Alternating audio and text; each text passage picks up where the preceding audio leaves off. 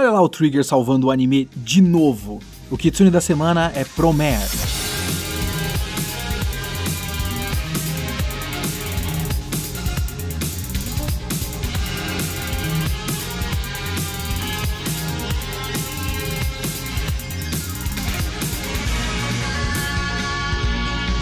O Kitsune da semana é o meu podcast semanal para eu comentar o que eu quiser do jeito que eu quiser. A ideia é fazer uma review por semana. Pode ser um filme, um livro, um anime inteiro, só um episódio, um mangá inteiro, só um volume. Eu vi, eu li, eu quero falar, então é aqui que eu vou falar. Se quiser comentar o episódio, me siga no Twitter, arroba leokitsune, ou manda e-mail para leokitsune.gmail.com. E não esquece de seguir o podcast para ser notificado de novos episódios. Primeiro quero começar falando que eu li a Promare, o pro nome desse filme, e tá muito difícil de reprogramar minha cabeça para falar Promare. Eu me acho um idiota falando Promare. Mas essa é a pronúncia, tá no katakana, Promea, é como eles falam no, no filme. E eu acho um horror, mas tem que falar desse jeito. O que é Promare? Promare é um filme do Trigger, do ano passado, de 2019, dirigido pelo Hiroyuki Imaishi, que é o diretor do Kill la Kill.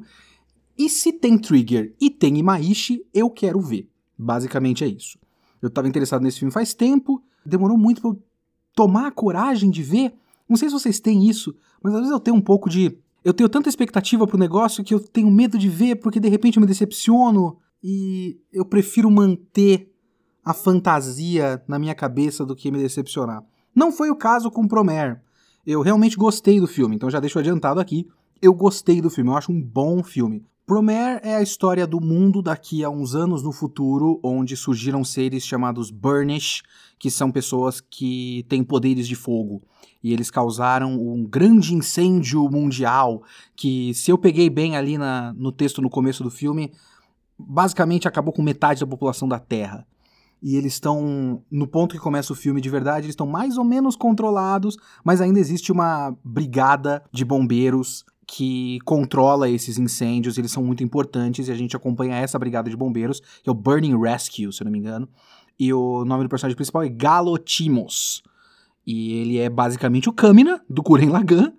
O Hiroyuki Maishi também é o diretor do Guren Lagann. Então, tem muito de Guren Lagann nesse filme, inclusive. Mas a gente vê a história do Kamina, só que daqui ele é chamado de Galo. Ele literalmente tem uma crista de galo. Eu tenho certeza que o nome dele é Galo porque eu, por causa do animal em português mesmo. Eu tenho, assim, certeza que é. E eles acabam topando no começo do filme com o líder do Mad Burnish, que é considerado uma, um grupo terrorista que causa incêndios inadvertidamente. O líder desse grupo é o Leo Fotia, é um menino andrógeno bonito do, do, do, do, anime. E eles encontram esse cara no começo do filme, e essa é a história basicamente. Mas isso que eu falei foram os primeiros 20 minutos do filme. E eu quero dar um espaço especial para os 20 primeiros minutos desse filme, porque é uma aula de economia narrativa. O Film Critic Hook, no livro dele, o Screenwriting 101, que eu já reco recomendei várias vezes. Inclusive, as pessoas me, me perguntam muito: recomenda um livro sobre, sobre narrativa, sobre cinema, sobre roteiro e tudo mais. Eu não li muitos, gente. eu li o roteiro do Sid Field, acho que é roteiro? Acho que é. O Screenwriting 101 do, do cara, Film Critic Hook, e eu li o começo de vários livros. eu li o começo do Anatomia de uma História, Acho que é isso. Eu não terminei o livro ainda. Enfim, eu não consigo recomendar muitos, não, gente.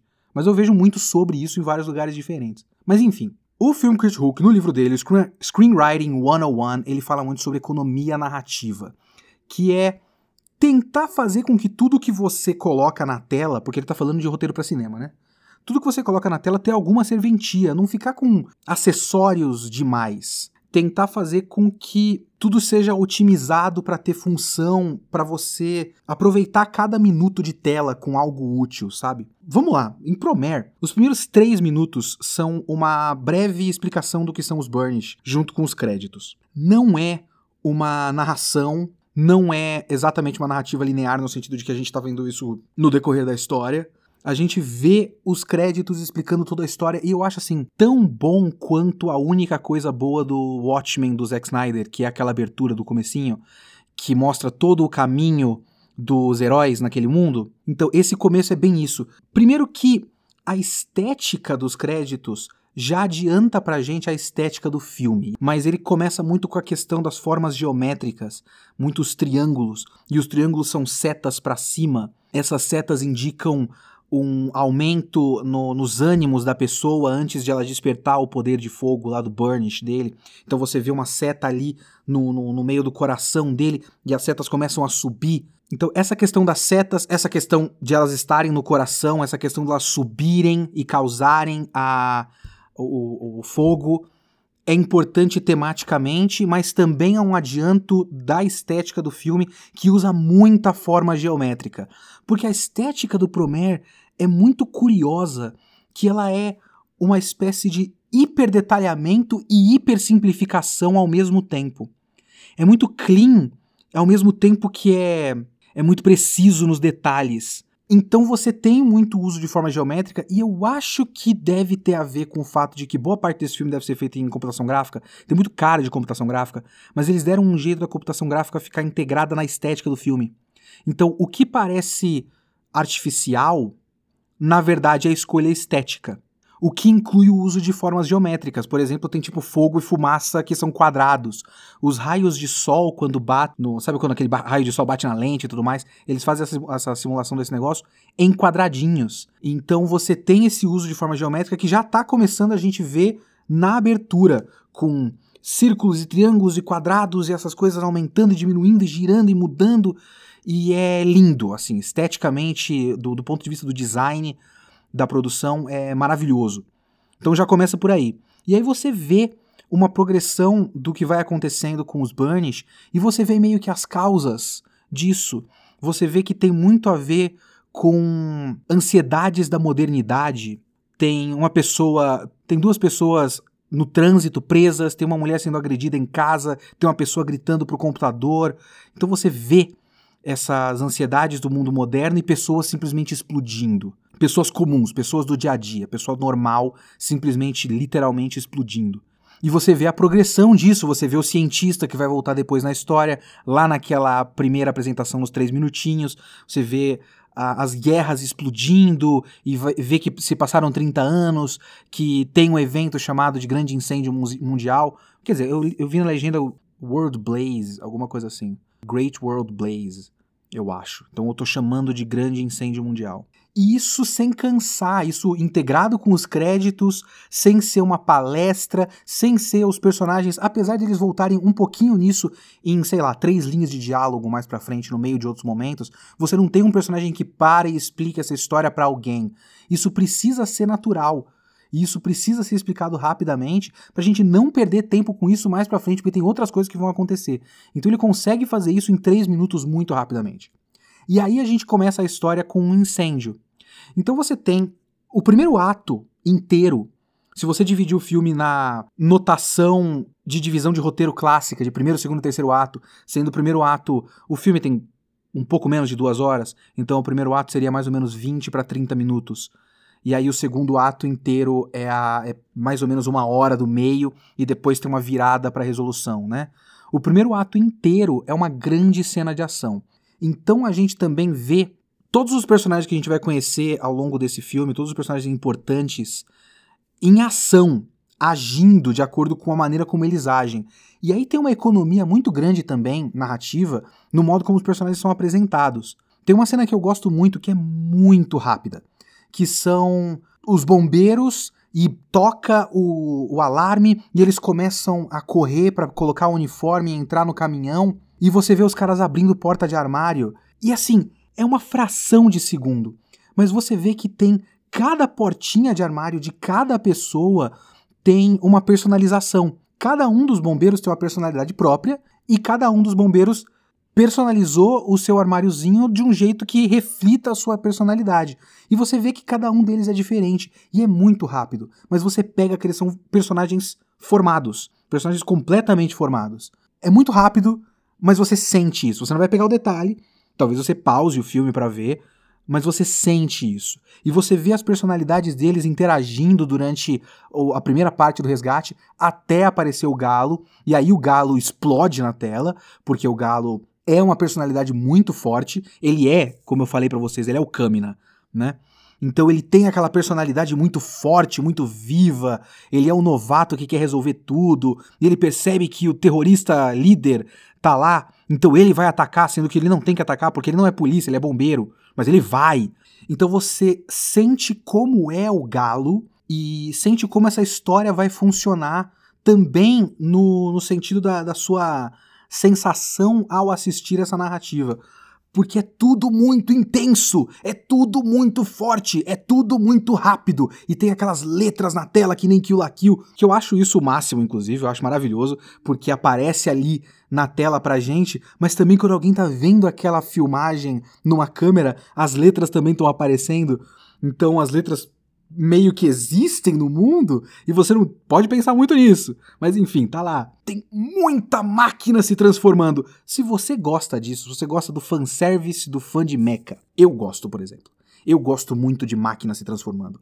Eu gosto. Se tem um, um bagulho que, assim, se aparece na minha frente eu vou parar pra ver, é a cena do Evangelion sendo lançado, que você vê o, o pessoal se movimentando, o dogma central, aí abre aquela escotilha na nuca dele e a animação da escotilha abrindo, muah, delícia! E aí entra lá o, o plug, e aí fecha aquela escotilha, e aí ele vai subindo naquele bagulho, e é dispara para cima, e tem as faíscasinhas. Eu acho isso maravilhoso. Maravilhoso. Escaflaune Assistam Escaflaune para você ver uma versão hidráulica disso. É muito legal. Hidráulica ou pneumática? Acho que é pneumática, na verdade, viu? Os caras puxando cordas e tem vapor e o caralho a quatro. É maravilhoso. E tem muito disso. Muito em Promare. Porque o cara tem lá uma, uma espécie de Power Armor.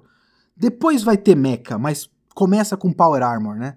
Então o bagulho se transforma nele, depois ele tem aquele bagulho que, que é um. Eu, eu nunca entendi direito o que, que é aquilo, o que, que o, os bombeiros faziam no Japão com aquilo. E tem aquela cena que é muito engraçada, onde ele explica que aquele aparato lá não serve para muita coisa, mas ele evoca a tradição dos bombeiros no Japão e tudo mais. Então é tudo muito divertido, é tudo muito intenso, e aí aparecem os vilões, o Mad Burnish, mas essa é uma jogada muito interessante. Por quê? Porque a gente sabe, mesmo que instintivamente, como funciona um roteiro clássico de cinema. A virada do primeiro para o segundo ato é a virada do, do plot. Ou seja, você tem uma situação de normalidade, você conhece essa normalidade nos primeiros 20 minutos, 30 minutos da história, e quando tem o twist, é o momento em que o problema surge. E a normalidade é quebrada para que o personagem precise sair da normalidade e atacar o problema. A questão é, a gente já começa com o vilão da história, pelo menos o vilão que foi preparado na abertura, nos três primeiros minutos, e aí eles capturam o vilão,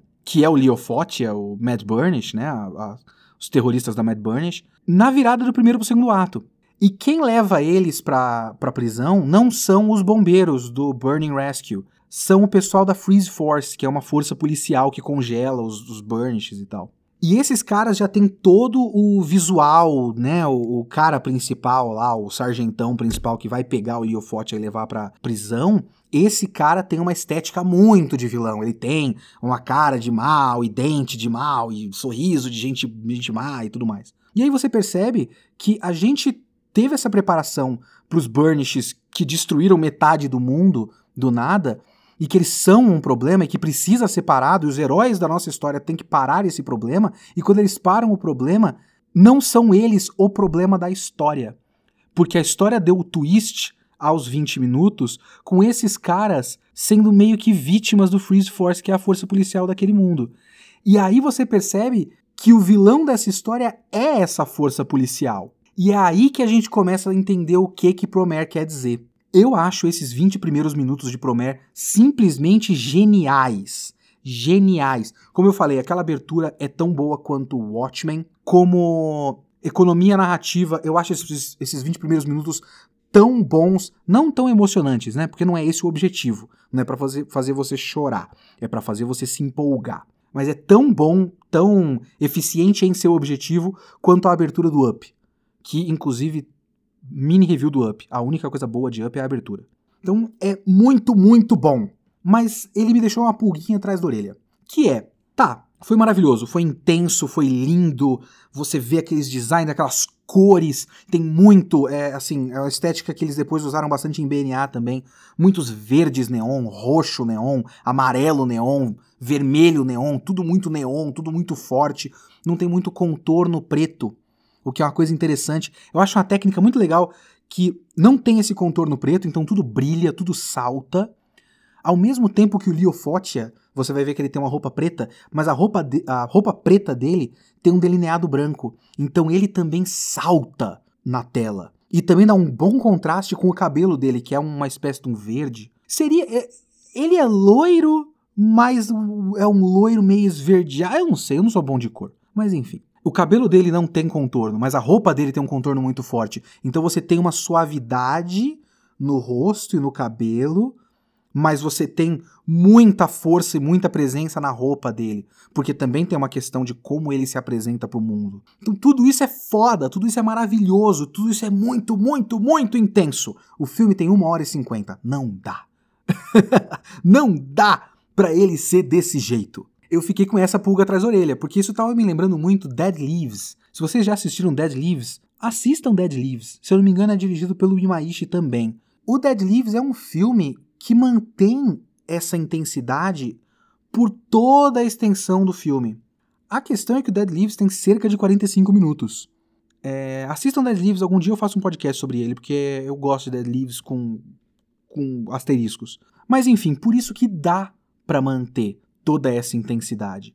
Porque são só 45 minutos, então é uma experiência meio doida, que você dá play, o bagulho não para, o bagulho vai, ah, ah, ah, ah, e vai até o fim daquele jeito e acaba, e você acaba sem fôlego. Só que por uma hora e cinquenta é impossível.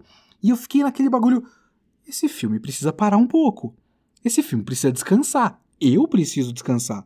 E aí ele para um pouco. Não para tanto, porque ele tem breves momentos de calmaria. Não são muitos momentos de calmaria, ele precisa de momentos em que a história para para os personagens conversarem e tudo mais. Logo depois disso, inclusive, porque o Galo captura o líder do Mad Burnish, depois ele é condecorado pelo prefeito, e aí tem uma cena deles comendo pizza e tal. Então é uma cena calma, eles estão sentados comendo pizza. Tem aquela energia trigger da comédia visual, né, da gag visual, de um monte de pizza, e aí você vê, tipo, tem aquele cara que é muito grandão, assim, todo mundo tá com um pedaço de pizza na, na mesa e o cara tá com uma pizza inteira só para ele e tal. Então tem gags visuais, mas não é aquela doideira dos primeiros 20 minutos. O filme para um pouquinho, mas são momentos breves ao longo do filme. Porque ele tem um momento de calmaria e depois é doideira. E aí um pouquinho para os personagens conversarem, e aí doideira! Esse, esse é o esquema do filme. Eu entendo que seja possível pessoas meio que se cansarem do filme. Eu não cansei, eu achei o máximo. Eu achei legal demais, porque é isso que eu quero do Trigger. É isso que o Trigger entrega e que ninguém mais entrega. Então é isso que eu quero que o Trigger me entregue. Isso que eu quero que o Trigger me entregue é um trava-língua muito complicado. Mas eu entendo quem cansa do filme de qualquer forma. Mas quando o filme dá uma acalmada para a história se desenvolver, a gente começa a ver alguns problemas. E aí entra os problemas que eu tenho com esse filme. Eu não acho esse filme perfeito, eu vejo problemas com ele. Eu vejo problemas, primeiro, com os personagens. E eu não acho os personagens ruins. Esse é o problema para mim.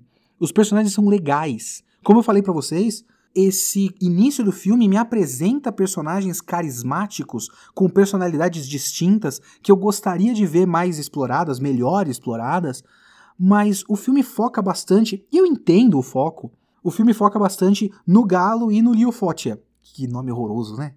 Liofote é um nome feio do caralho, enfim. Então é uma escolha com consequências. Tirando a menina, que se eu não me engano chama Aina, que também não chega a ser desenvolvida pela história, mas é usada pela história, pelo menos. É usada de um jeito meio idiota, e eu vou chegar nisso daqui a pouco. Mas ela pelo menos é usada pela história. O resto da brigada toda fica muito de escanteio.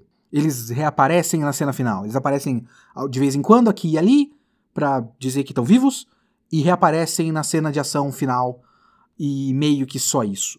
E eu fiquei um pouco triste com isso, porque eu gostei deles. O filme me fez gostar deles. E eu não acho que cabe aqui o comentário do ah, mas é um filme não dava tempo.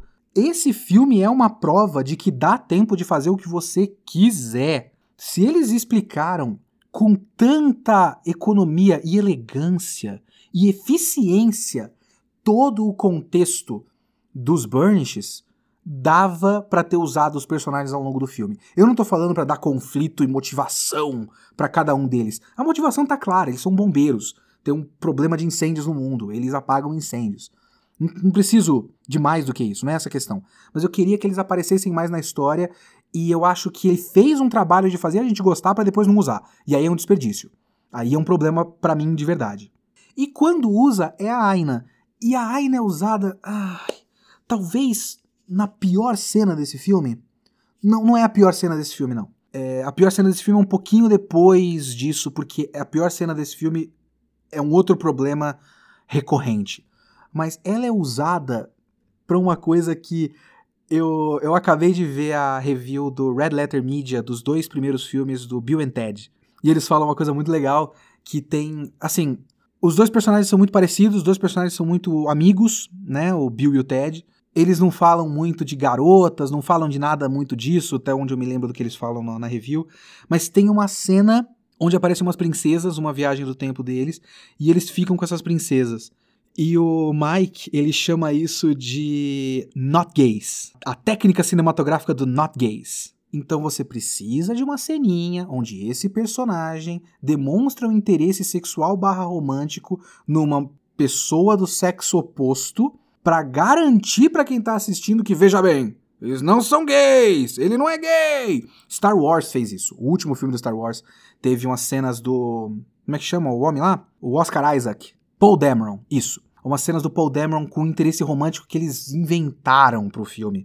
Não leva a nada. E mas é só para mostrar que o Paul Dameron não é gay. Ele não quer namorar com o Finn. Ele quer namorar com essa moça aqui. Essa moça não quer namorar com ele. Tudo bem, azar dele. Hahaha, piadinhas, mas ele não é gay. E esse filme usa a Aina basicamente para uma cena em que tem um momento que o galo pega a menina no braço e tal, numa, num lago congelado. E tudo bem, tem uma piadinha de ele olhar pelo gelo e, e ver que tem alguém voando e ver que é o Liofotia, que ele consegue voar com o fogo dele, e aí vai atrás do Liofotia. Mas foi só pra, pra gerar uma cena em que ele quase beija a menina, que tem um. Visualmente a gente tá vendo ele quase beijando a menina e a menina interessada no cara. E é uma cena tão boba, tão desnecessária. É uma piadinha, é uma piadinha engraçada, tudo bem. O fato de ele ver o cara voando ali no, no gelo refletido e tal, beleza. Mas é. bobo! E logo depois disso tem uma cena na caverna, que também é um ótimo exemplo de, para mim, o pior problema desse filme, que realmente atrapalha em momentos chave, e eu fico bem triste com isso, que é o uso de trilha sonora. Não há trilha sonora, tirando algumas faixas, principalmente as faixas cantadas. Eu acho que esse filme tentou reproduzir até por conta de ser uma trilha sonora do Hiroyuki Sawano, tentou reproduzir coisas como o é, When My Body Is Dry, né, o Don't Lose Your Way, do Kill La Kill, ou aquela música que até onde eu consegui averiguar, realmente se chama Attack on Titan, da primeira temporada do Shingeki no Kyojin, que é com a Maya Sakamoto. Aquele... Eu não vou cantar aqui, gente. E é em alemão, não faz nenhum sentido. Essa música é maravilhosa, essa música é foda. É a melhor coisa que saiu de Shingeki no Kyojin no total, assim, mangá, anime, tudo. É especificamente essa música. E como o diretor na primeira temporada do Shingeki usa ela em momentos chave e é emocionante. Essa música para mim é melhor do que o Don't Lose Your Way e o Don't Lose Your Way é maravilhoso também. Então imagina o quanto eu acho essa música foda. O Don't Lose Your Way é uma, uma quase uma vírgula sonora de momentos épicos do Kill la Kill, usado tanto na prática, para um momento épico na prática, quanto como uma brincadeira de vez em quando. O Luluco faz piada com isso e é foda demais. Eu, quando tocou o Don't Lose Your Way no Luluco, eu, eu, eu, eu, quase, eu quase caí da cadeira. E eu acho que esse filme quis fazer isso com alguns momentos de músicas cantadas. E elas não são boas e não são usadas em bons momentos. E eu acho que esse filme meio que pega na sua mãozinha com a trilha sonora para você sentir o que você tem que sentir em certos momentos que não precisava. Essa cena na caverna para mim é um dos piores exemplos. Essa cena na caverna e um trecho do clímax do filme com uma música cantada. Essa cena da caverna, eles estão conversando e se tivesse completo silêncio, nenhuma trilha sonora, eu já tava entendendo toda a carga emocional, porque tá muito claro na caracterização dos personagens, no enquadramento, na expressividade, na situação. Tudo está claro, mas eles precisaram colocar uma música emocionante, um eu achei bobo, eu achei ruim. Piorou a cena. Estragou a cena. A cena era boa e ficou ruim por causa disso. E para mim, esse é o grande problema, o maior problema, os, no caso, os que eu listei agora, maiores problemas de Promar, Promare, Promer, que é o quanto vários personagens são desperdiçados, o quanto a trilha sonora é usada de um jeito ruim, esse negócio do not gays, e, dependendo de quem assiste, o fato de que é frenético demais. É barulhento demais, é muita coisa acontecendo. Não é um problema para mim, mas eu realmente reconheço que é possível que seja um problema para alguém. Então, eu vou colocar na lista aqui. Mas não entra na minha avaliação do filme. Enfim, isto posto, eu tinha falado lá atrás que é a partir da virada do primeiro para o segundo ato que a gente começa a perceber o que é que Promer quer dizer qual é a, a ideia por trás do filme. E eu lembro quando eu tava falando de BNA e o pessoal tava comparando muito com Promer. E eu tava curioso, porque eu achava estranho que o Trigger tivesse feito duas obras muito próximas uma da outra, com temáticas iguais. E eu tava com medo que fosse o caso, sinceramente. E eu entendo como as pessoas podem ter essa interpretação, mas não é a minha interpretação. Eu não acho que Promer e BNA falem da mesma coisa. Porque o que é o BNA? BNA é sobre preconceito racial. Todas as partes formam um todo que debate especificamente a questão do preconceito racial. O Promer é um pouco mais amplo, ou talvez um pouco mais específico. Isso é um debate que eu vejo muito por aí, politicamente, inclusive, que é o quanto a, o debate racial entra no debate da luta de classes. E sim, a gente vai falar de luta de classes aqui, camaradas. Enfim, eu não sei. Eu já vi muita gente dizendo que a, uma coisa está dentro da outra e que uma coisa não exclui a outra, logicamente, e nem que uma coisa diminui a outra, mas que uma coisa está dentro da outra. Que debater a questão racial, étnica, é, é uma das maneiras de debater a luta de classes. E eu acho que, por mais que pareça que Promer está falando de preconceito racial, porque ele tem muito daquela coisa que eu falei muito do BNA, que é o paralelo com X-Men, de surgem pessoas com poderes especiais e essas pessoas são caçadas e, e, e segregadas e tudo mais. Eu não acho que esse é o foco do Promer. Porque é o seguinte, quando a gente vê o BNA, a gente vê especificamente paralelos com coisas que acontecem no nosso mundo relativos ao conflito de, de, de raça. É, a questão do, do apartheid e da, da, segregação e da perseguição e tudo mais. O, a cidade de Animalia é meio que uma Israel, de certa forma, então dá para você fazer esses paralelos. Em Promer, isso não chega a ser o foco, porque a gente vê os burnishes su surgindo e aí você vê as consequências deles surgindo numa explicação muito rápida de três minutos e você vê o, o, o problema mais ou menos controlado e o líder sendo capturado logo no começo. E depois disso, os Burnish são colocados, obviamente, na posição de vítimas, e aí a gente começa a ver a questão do, da opressão do Estado e do uso do Estado, da, da, uso que o Estado faz das leis e da propriedade e da, do policiamento. Então eu acho que não é exatamente só, é, só entre aspas, né? Vamos deixar claro aqui. Mas não é só, entre aspas, a questão racial. É, é a questão de o povo sendo explorado pelo governo de várias maneiras diferentes. A junção do governo com a iniciativa privada, porque o prefeito tem relação com a indústria farmacêutica. Tanto é que, se eu não me engano, no começo do filme o ataque é na Foresight Pharmaceuticals e depois você vê que o nome do prefeito é Cray Foresight. Então ele tem essa relação. Tem uma, uma coisa muito curiosa, aquela cena da pizza é uma cena que é muito inteligente, mais uma vez, economia narrativa. Esse filme é muito inteligentemente narrado. Você vê os caras falando lá na pizzaria e você, assim, é muito claro, né? Não é um twist que precisa ser tão escondido assim, porque ele vai ser revelado daqui a dois minutos. O cara que tá lá na, na no forno a lenha fazendo a pizza, operando lá o pizzaiolo, ele obviamente é um burnish, né? E você vê os caras falando dos burnishes e falando que os burnishes não conseguem evitar, não é premeditado, eles não são do mal, mas eles causam problemas e quando eles causam problemas, o problema precisa ser resolvido. E aí você vê aquela polícia que foi apresentada na, no, na marca dos 20 minutos, capturando lá o Leo, e esses caras chegam do nada e pegam o cara, só que o cara não tá fazendo nada. E aí o bombeiro, o galo, vai querer parar essa prisão falando, mas ele não tá fazendo nada, ele só tá fazendo pizza. E aí o cara fala, isso é o tribunal que vai decidir. Então isso é uma prisão preventiva simplesmente pelo que o cara é. Só que não é só a questão de ele é de uma outra raça, por isso ele precisa ser preso.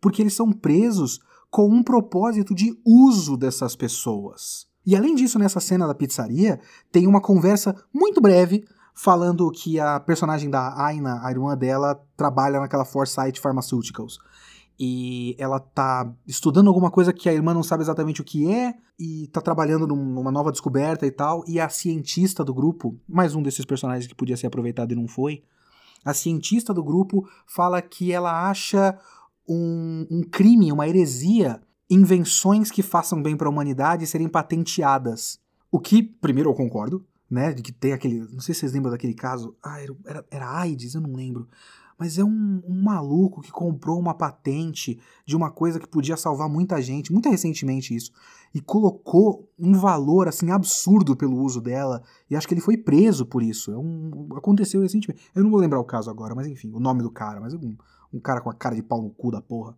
E essa questão da patente retorna num momento chave da história.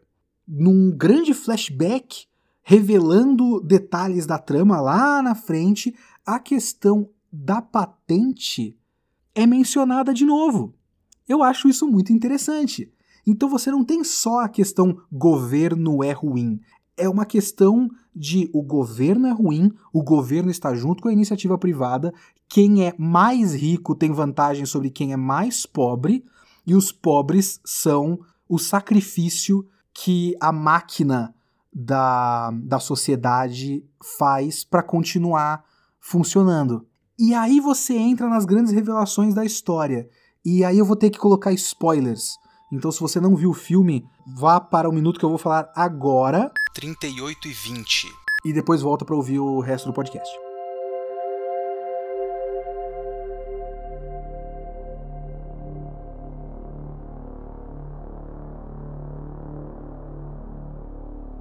Tem uma imagem que para mim é muito forte, que é as pessoas, os burnishes, depois de capturados, eles sendo colocados em esteiras, como se fosse uma fábrica.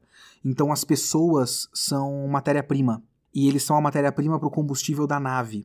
E aí tem toda uma história de que o núcleo do planeta vai explodir e a humanidade precisa escapar. Então, eles precisam dos burnishes para eles queimarem como se eles fossem realmente o combustível para fazer o motor de uma nave funcionar e a nave vai sair do planeta e vai para um outro planeta que eles descobriram que dá para ter vida, né? Que eles vão terraformar o planeta, o caralho a quatro. Então você vê o prefeito com ligação com a iniciativa privada, com a, o Big Pharma, né, com a indústria farmacêutica, vendo que existe um problema no mundo, não solucionando esse problema, matando a população mais pobre, usando ela como combustível para simplesmente cair fora na hora eu lembrei de coisa tipo o Elon Musk, sabe? De viagem pro espaço e ao mesmo tempo que ele é um grande visionário, ele tá violando o direito trabalhista e colocando pessoas em risco, e o cara era quatro. Então é muito o gênio inventor, as grandes ideias, olha que bonito, mas isso aqui vai ser uma nave que vai ter só 10 mil pessoas que eu mesmo vou escolher e todo o resto vai morrer e eu não quero nem saber. E pessoas vão necessariamente morrer para que eu possa escapar. E eu acho que isso vai, mais uma vez, aspas, além da questão de raça e vai para a questão de classe, vai para a questão do, do 1% explorando os 99%, entende? E é por isso que Promare faz uma coisa que o BNA faz e eu não vi problema em Promare, mas eu vi problema em BNA.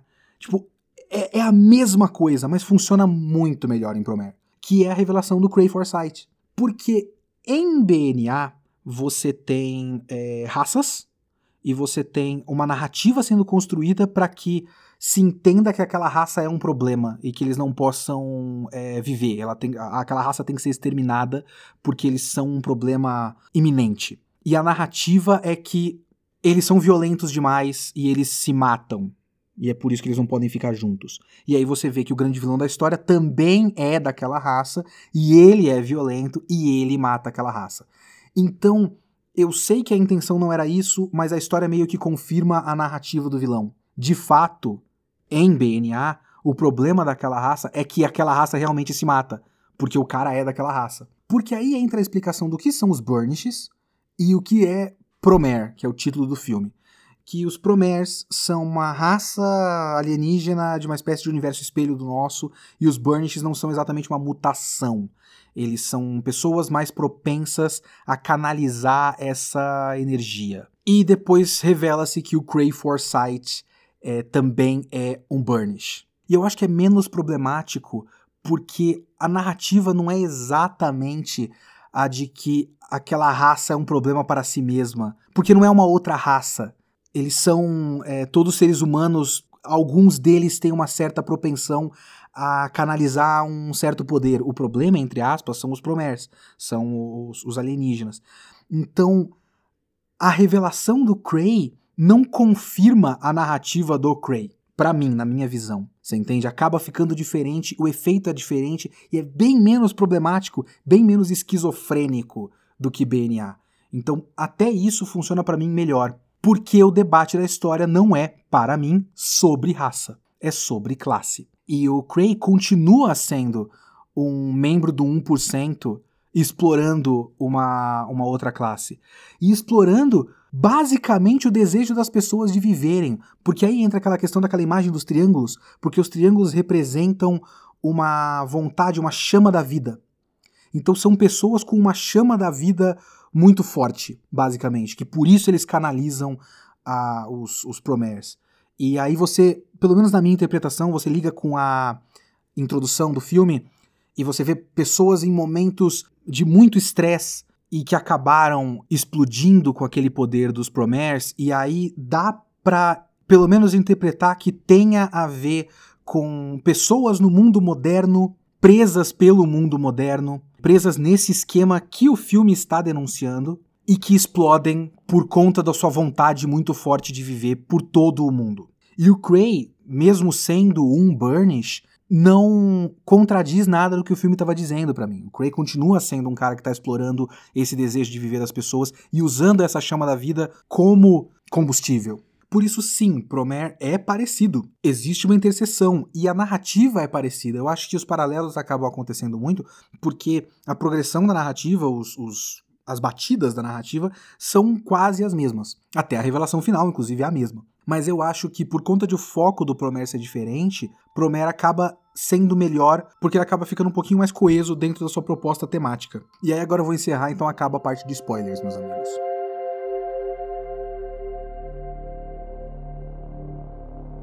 para fechar, tem duas coisas que eu preciso falar sobre Promare.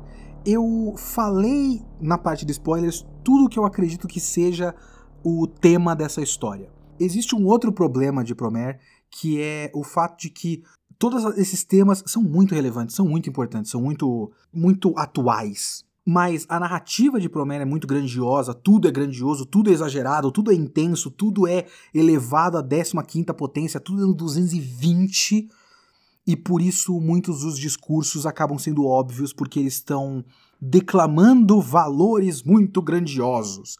E os valores grandiosos acabam sendo meio óbvios. As coisas que os personagens dizem que são os, os valores que eles têm que seguir, é, a gente meio que espera. E ele continua parecido com o BNA nesse sentido. Ele acaba abordando várias pequenas nuances dos temas relevantes que ele quer abordar, mas não exatamente se aprofundando nisso, porque não dá para você se aprofundar nas nuances se você está tratando da, da acepção mais abrangente e grandiosa possível dessa história. Claro, Promare não é um documentário.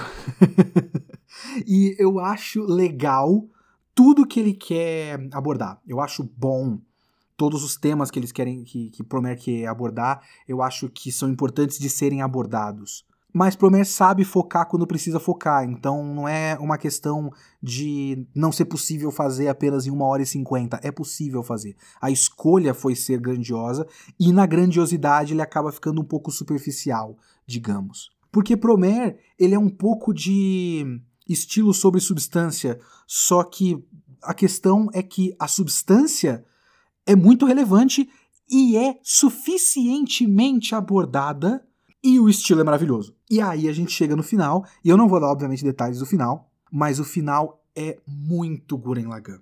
Muito Guren Lagann. Até na lógica visual da. Assim, o único spoiler que eu vou dar é que tem um mecha, ok? E ele é pilotado de um jeito muito parecido.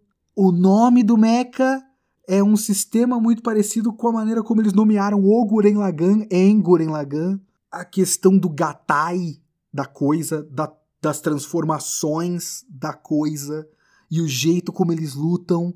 E é assim, é, é foda, é foda demais. É como se o Imaishi tivesse feito um Guren Lagann hipercondensado em 1 hora e 50.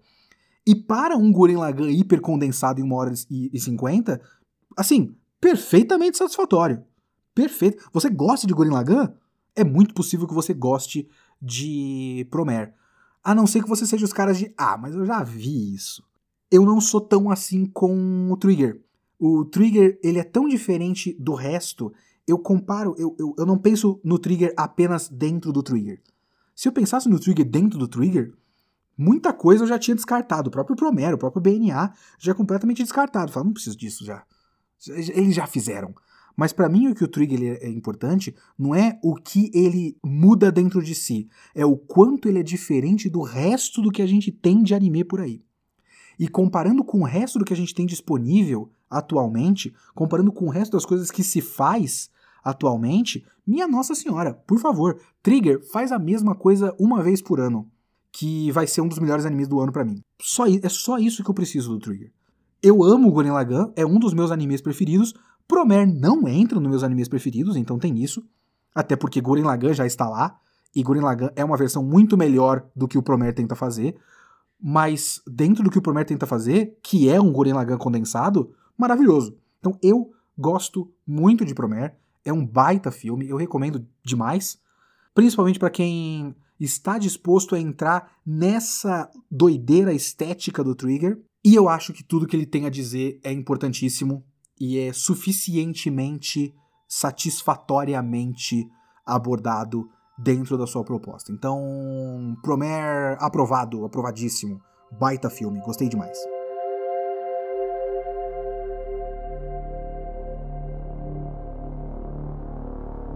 Vamos para os e-mails do podcast 14 sobre Pokémon Sword and Shield. Provavelmente um dos únicos, ou se não o único podcast que eu vou fazer sobre videogame, porque eu basicamente não jogo videogame, senhores. Mas talvez um dia, se eu tiver a paciência. A Ana quer muito que eu jogue Fire Emblem Three Houses. E eu não sei se eu vou jogar. Mas talvez eu jogue. Talvez eu jogue. Mas por enquanto ficamos com este podcast sobre videogame. É, talvez um próximo jogo de Pokémon que saia e os e-mails foram bem menos mal educados do que eu esperava. Na verdade, é aquilo, né?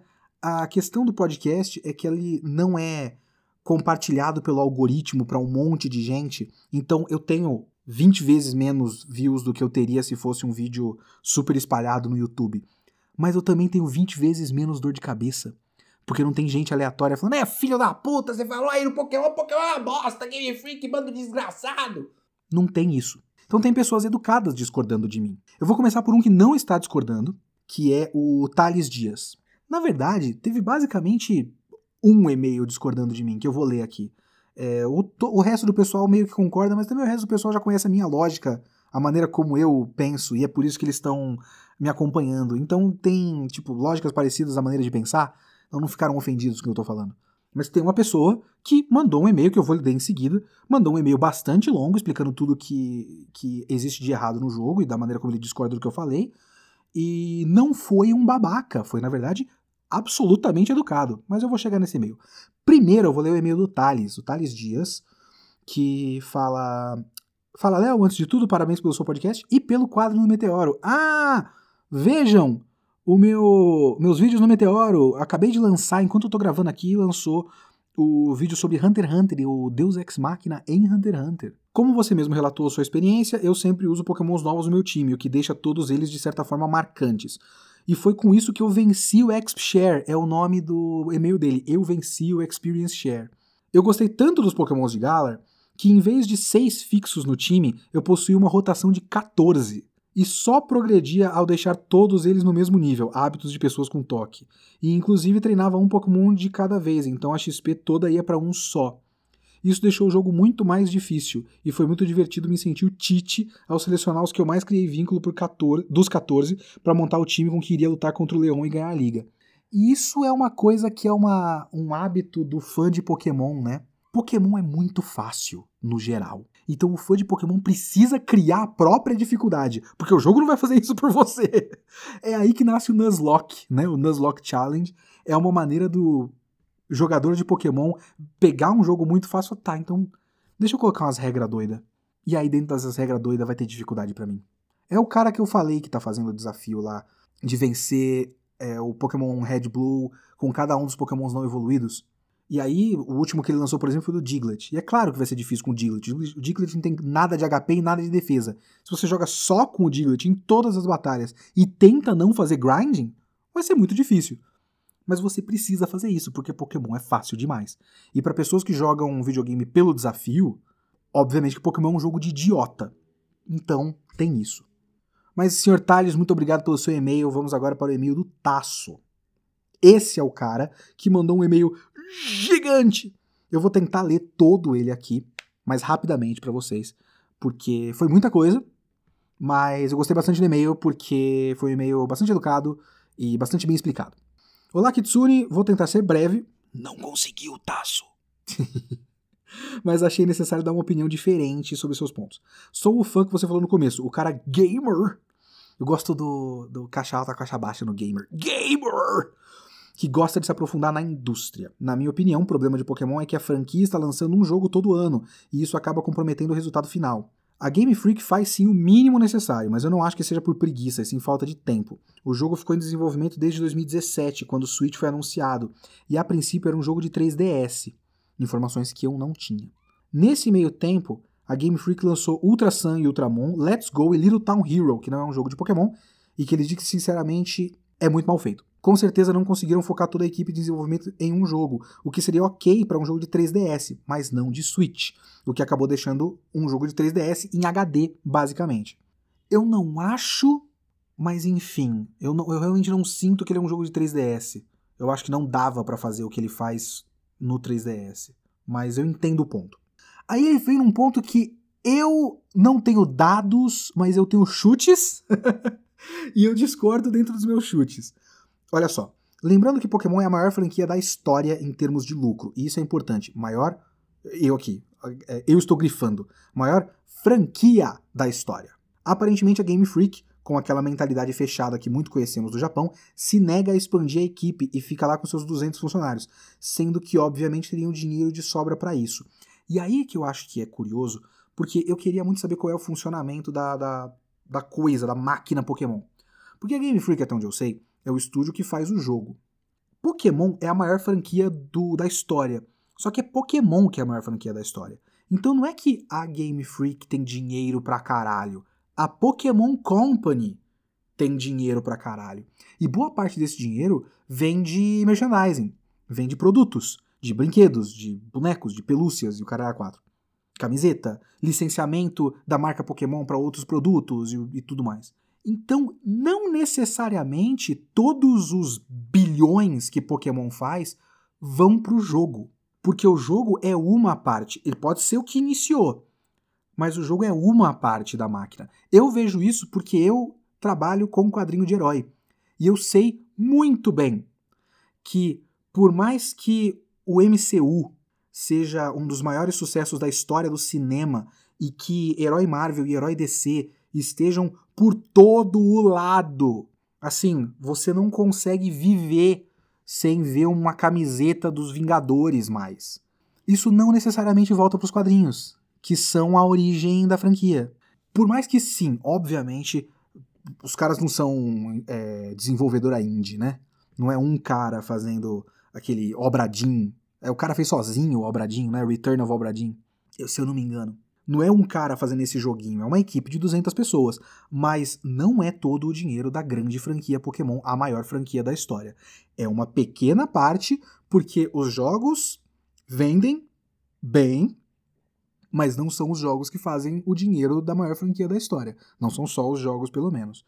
Então, é muito possível que tenha a mentalidade do tá, vamos dar o suficiente para eles fazerem um jogo satisfatório, vai vender o suficiente, a gente renova a marca e vai renovando. Eles, o, o importante é eles criarem mais bicho, pra gente fazer mais boneco dos bichos.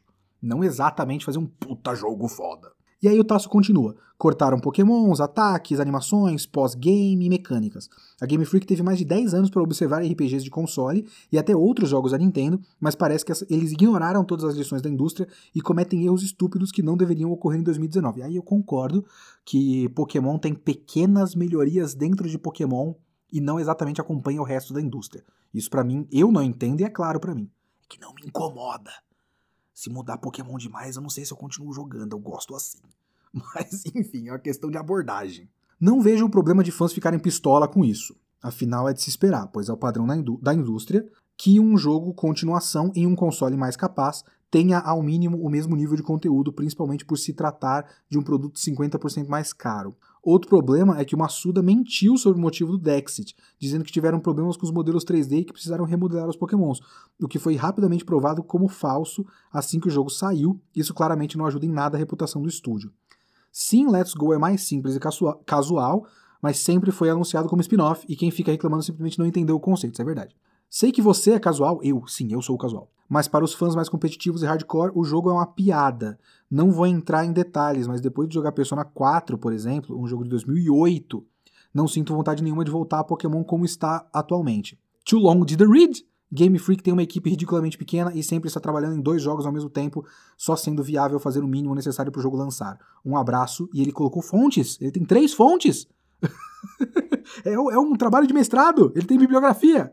Essa questão da equipe pequena, eu acho que entra muito no que eu estava falando do dinheiro pingando para Game Freak, porque não é necessariamente a gente acha que não precisa. É muito possível que seja um misto disso com com o dinheiro que a Pokémon Company pinga aqui na Game Freak, a gente não tem como contratar mais de 200 pessoas. Mas olha só, foi um e-mail educado de uma pessoa que discorda completamente de mim. Então, muito obrigado, Tasso, pelo seu e-mail também. E por último tem um e-mail do José Estevão Oliveira, que é muito maior do que o e-mail do Tasso. Eu não vou conseguir ler tudo, senhor José Estevão, mas é um e-mail muito interessante, onde ele fala sobre o competitivo e que a perda dos pokémons, de vários pokémons, não foi exatamente ruim para o competitivo. Ele fala aqui, ó, falando do VGC 2020, que é o, o formato atual do competitivo do Pokémon. Nunca presenciei um meta tão divertido por ser variado e vivo, pessoalmente. A cada mais ou menos dois meses, eles sempre liberavam algo novo que mexia no competitivo. Por exemplo, os Gigantamax inicialmente eram proibidos, e com os eventos das Max Raids, os Gigantamax foram ficando mais comuns e sendo liberados para ranqueado aos poucos. Isso já mudava um pouco o meta, mas também teve casos como quando liberaram a Pokémon House, Home, permitindo transferir alguns Pokémon específicos que não tem outro jeito de conseguir antes da DLC, como Venusaur e Terrakion. São pokémons velhos, mas trazer eles no meio de um meta fica como novidade, pois é a primeira vez que esses pokémons aparecem num ambiente com Dynamax e com sinergia que não existia até aquela geração. E isso teve uma escala absurda quando veio a DLC em junho, pois diversos pokémons antigos vieram, além de golpes novos, mais habilidades novas. E ele fica explicando aqui, basicamente, que com todos os pokémons disponíveis antes, os times eram um pouco fechados, então você meio que sabia o que você ia enfrentar e o que você precisava ter para enfrentar aquilo. E com esses cortes, a, a experimentação foi muito maior. E eu entendo isso. Eu acho que isso é em parte intencional. Eu. Mas eu, assim, para mim é muito claro que o pessoal olha para isso e fica puto porque ele não queria estar tá experimentando. Ele queria o que ele já conhece. Porque é o sistema. É como se os caras mudassem o futebol do nada e não, agora o futebol, neste campeonato, a gente vai fazer nesse ano que você pode usar a mão por 4 segundos. E aí você pode dizer que é variado, mas aí você, na verdade, você mudou as regras fundamentais da história. Então, eu, eu sinto que eu e você, senhor Estevão, vemos isso com olhos mais benéficos, né? Mais estamos olhando a coisa com um pouquinho mais de bondade, mas fãs mais fervorosos podem ficar. Não que você não seja um fã fervoroso, você está acompanhando o VGC e formando o time para competir no, no competitivo. É muito mais fervoroso do que eu. Mas outros fãs mais irritados com a questão talvez tenham ainda motivos, mesmo com isso, porque estão mexendo no meu bagulho. E eu não queria que mexesse no bagulho, sendo que você está dizendo que mexer no bagulho é a coisa boa. Então, questão de ponto de vista aí. Então, muito obrigado para você também, senhor José Estevão. Então ficamos por aqui com mais um Kitsune da semana e dessa vez eu tenho lição de casa para vocês. Eu já decidi qual é o tema do próximo podcast e eu preciso que vocês assistam para vocês entenderem do que caralhos eu estou falando. Então eu vou deixar o link aqui de dois OVAs, duas séries completas, uma série de três episódios e outra série de seis episódios que eu vou deixar vídeos do YouTube com as séries compiladas completas. Um vídeo de uma hora e meia, outro vídeo de duas horas e pouquinho. Ixer 1 e Ixer 3. Não é sequência, quer dizer, é sequência, mas não é que tá pulando o 2. É Ixer 1 e Ixer 3 mesmo, é o nome das personagens. E eu quero falar disso, porque eu vi o Ixer 1, eu nem vi o Ixer 3 ainda, mas eu vi o Ixer 1 e eu fiquei indignado. E eu preciso que vocês acompanhem minha indignação comigo. Então estejam aí, semana que vem ou na outra, não sei ainda, porque eu preciso falar de Xer 1 e Xer 3. Então vambora. Falou!